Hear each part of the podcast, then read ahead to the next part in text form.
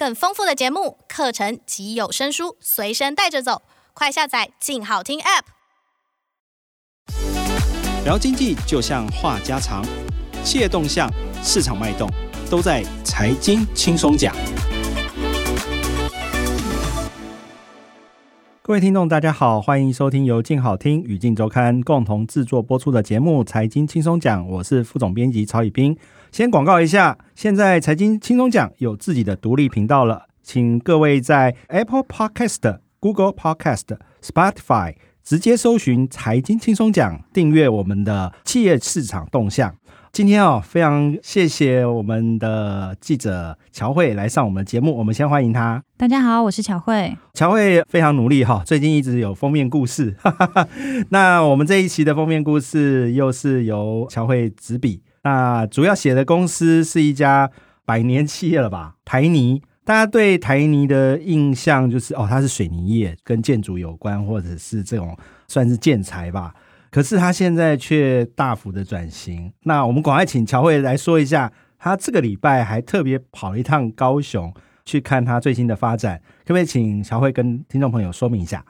对，他这个礼拜一其实主要是他在高雄小港有一个电池工厂的一个动土典礼，然后其实这个电池工厂它的前身是。台泥的，就是他们在生产水泥带外包窗的那种旧纸厂哦，所以原来只是一个旧纸厂，对，就是生产生产那个水泥包的旧纸厂，对。Okay 所以从这一点可以看出，说其实他们就是从过去比较传统产业的一个内涵，变成说他们要做这个所谓超级电池，就是朝绿能啊、储能啊，就是各式各样的绿色转型的方向去做。这其实是跟现任董事长张安平二零一七年接任之后的一个布局是很有关系的。这样子，先说明一下哈，张安平大家呃可能不太清楚，因为大家对台泥都会印象是鹿港辜家的嘛，对不对？其实张安平是辜政府的女。女婿，对，他其实蛮厉害的哈。自从辜政府过世，交给他儿子，那儿子前几年也意外过世，然后就交到女婿手上。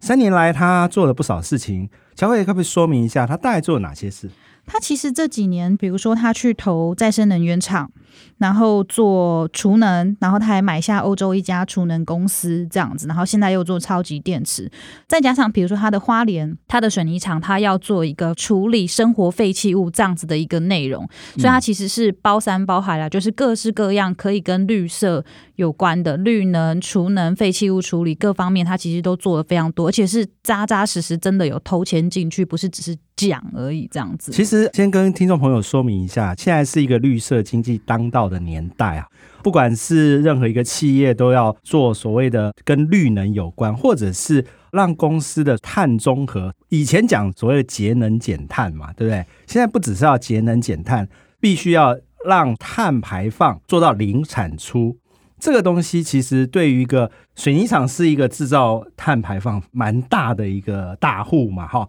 结果没想到这个大户竟然变成是一个绿能的急先锋。我相信，因为乔慧也多年跟张安平有近身的采访与他的接触，他自己怎么去看整个绿能这个事情？尤其台泥这个是一个我们刚才特别讲到，它是一个蛮大的巨象，然后又是一个传统产业的碳排放大户。却要走到这个绿色经济这一块，你自己跟他访问的过程中，你怎么去感受到他对绿色经济这一边的看法？其实他在每一次谈到这方面的事情的时候，他都会再三的强调说，其实他是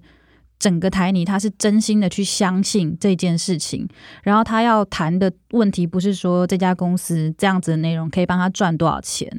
而是说他其实。担忧是我们的下一代、下下一代，地球要怎么去生存的问题啦。他每次都说，不管你们相不相信，他是真心的去担忧这件事情。而且他有提说，不是他张安平个人，是台泥这家企业。因为他的意思说，他可能未来有一天他不会再在这个位置上，可是他认为台泥下一步应该要往这个方向去走。哦，他好像还引用圣经的一个预言哈。去谈到这个所谓碳排放这件事啊，他的意思是说，二氧化碳是二十一世纪的大洪水，啊、就像圣经里面的大洪水。诺亚方舟，对，他很有意思。他买那一家欧洲储能厂的时候，他后来把它改名，改名叫 Nova。然后他说，这个 Nova 就是圣经里面故事的那个诺亚，诺亚方舟这这样子的名字。啊、对所以他是一个，他有他自己的真心的一些怎么说他的理念啦，嗯，对，有点先天下之忧而忧的那种感觉，就是对整个呃未来这整个碳排放对地球暖化这些问题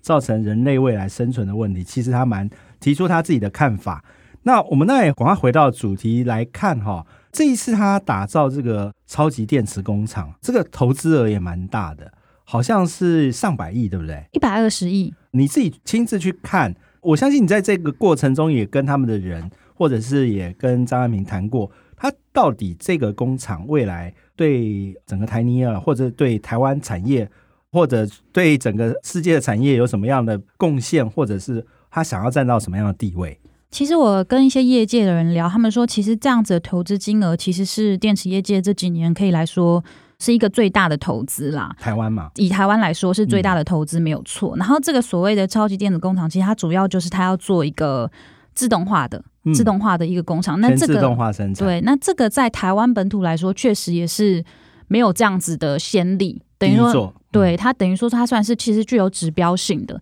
那他们认为说，其实这样子的东西，先讲就它的产能其实并不大，嗯、大概一点八吉瓦。那这个东西你如果要跟国际的一些大厂来比。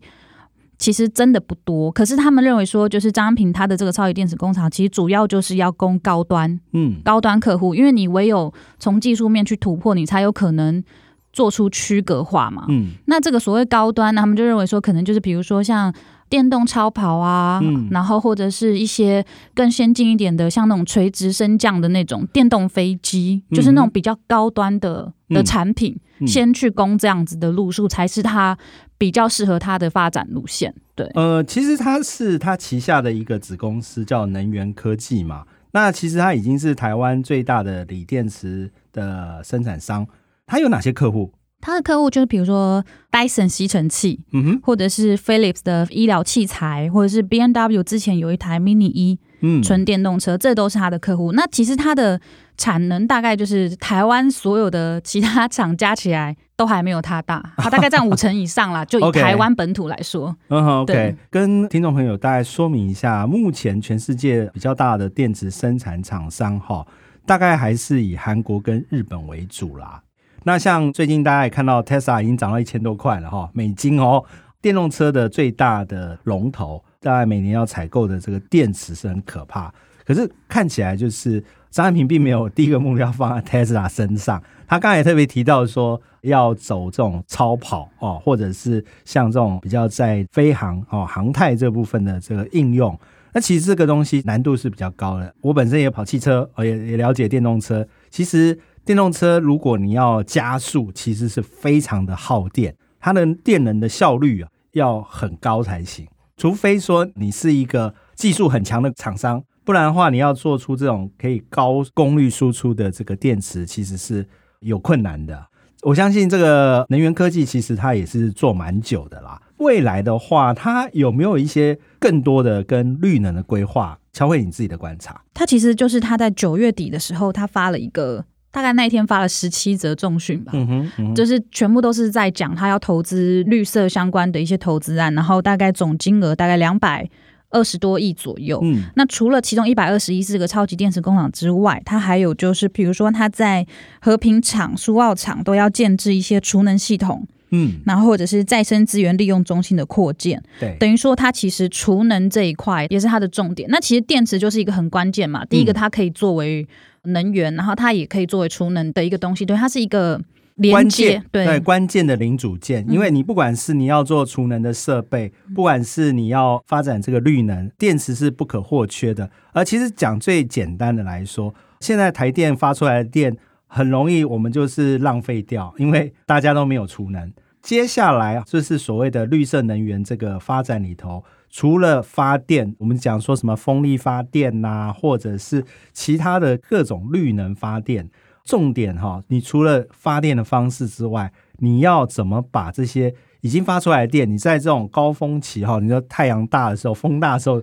的电，然后把它储存起来，在高峰期的时候能够拿出来运用，其实这个是储能最大的功能哈。对，我相信张董事长也是看到这一点。前阵子我记得。几个月前吧，他还在欧洲买了一个储能厂，对不对？对，他还在欧洲买、哦、那个那个计划是怎么样？那家欧洲储能厂，其实我跟分析师聊过，他说其实张安平买那个欧洲储能厂，他买的时间点跟价格非常的好，因为当时可能因为全球疫情的关系，他那家公司本身的一些问题，所以他的投资在当时是非常的。值得的，因为它有那个品牌嘛，它又在欧洲。那欧洲本来他们的在所谓的碳中和这一块都是走的是比全球。对，欧盟其实的要求非常非常严格。嗯、对，对，所以他那个其实就是说他们在看张安平台泥做这件事情，其实他们不是只是看台湾，他看的是全球。嗯、对，所以他会有这样子国际的一些布局啦，应该这样讲、嗯。其实他那时候做这个储能厂的时候，大家也在观察，因为他买下那个厂之后就变全世界第三名，对吧？对。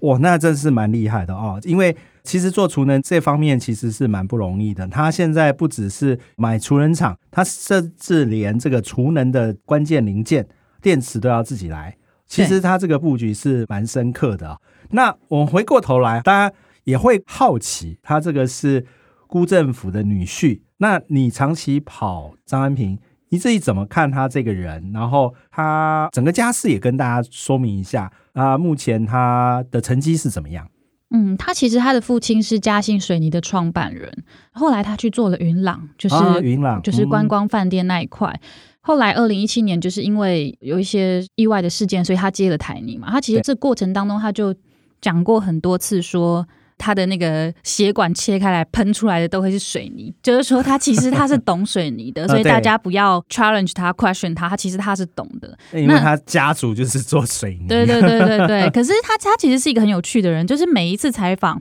的时候，他其实都是不谈数字的。嗯，问他任何的数字他都不会谈。我记得他今年接受我们专访的时候，那时候大家就可能会问他说：“你做了这么多的绿色投资，你预期什么时候会有回报？”嗯，那我想这不只是我们想问，可能很多股东也会想问这件事情。对，那他当时的回复是说。人活在这个世界上，有些事情本来就是不求回报的，比如说孝顺父母什么什么之类的。但我我相信，因为他也是在那个位置上啦，所以他后来又补了说，我们做了这么多投资，但是我们去年缴出来的成绩单，嗯，他讲的很含蓄啦，也并没有比别人差，所以他们一定会在合理的范围内去做这件事情，然后想办法去赚到钱。嗯，那其实他真的很厉害，他二零一七年接手的时候，他隔年。获利金额就翻倍了，嗯，对，okay. 所以他他其实是有他的一套啦。嗯，整个台泥，大家对台泥的印象都是一个老企业嘛，可能在他的手上已经有类似这种大象跳舞的感觉。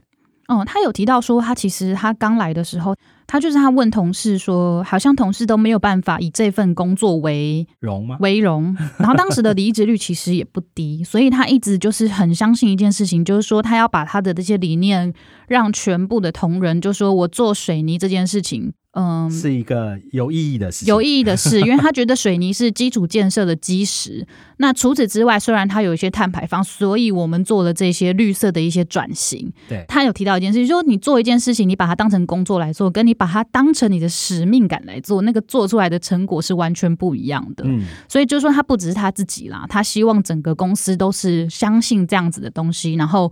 就是真心的相信，然后去做这些事情。我相信，我们从这次的这个跟乔慧的对谈，也可以了解张安平是一个比较理念型的企业家。我们相信，整个台泥在他的带领之下，应该会在绿色的市场里头有他一个很大的发展。那我们今天也非常谢谢乔慧上我们的节目来分享他的看法。那感谢各位听众的收听，也请持续锁定由静好听与静周刊共同制作的节目《财经轻松讲》。我们下次见喽，拜拜，拜拜。想听爱听，就在静好听。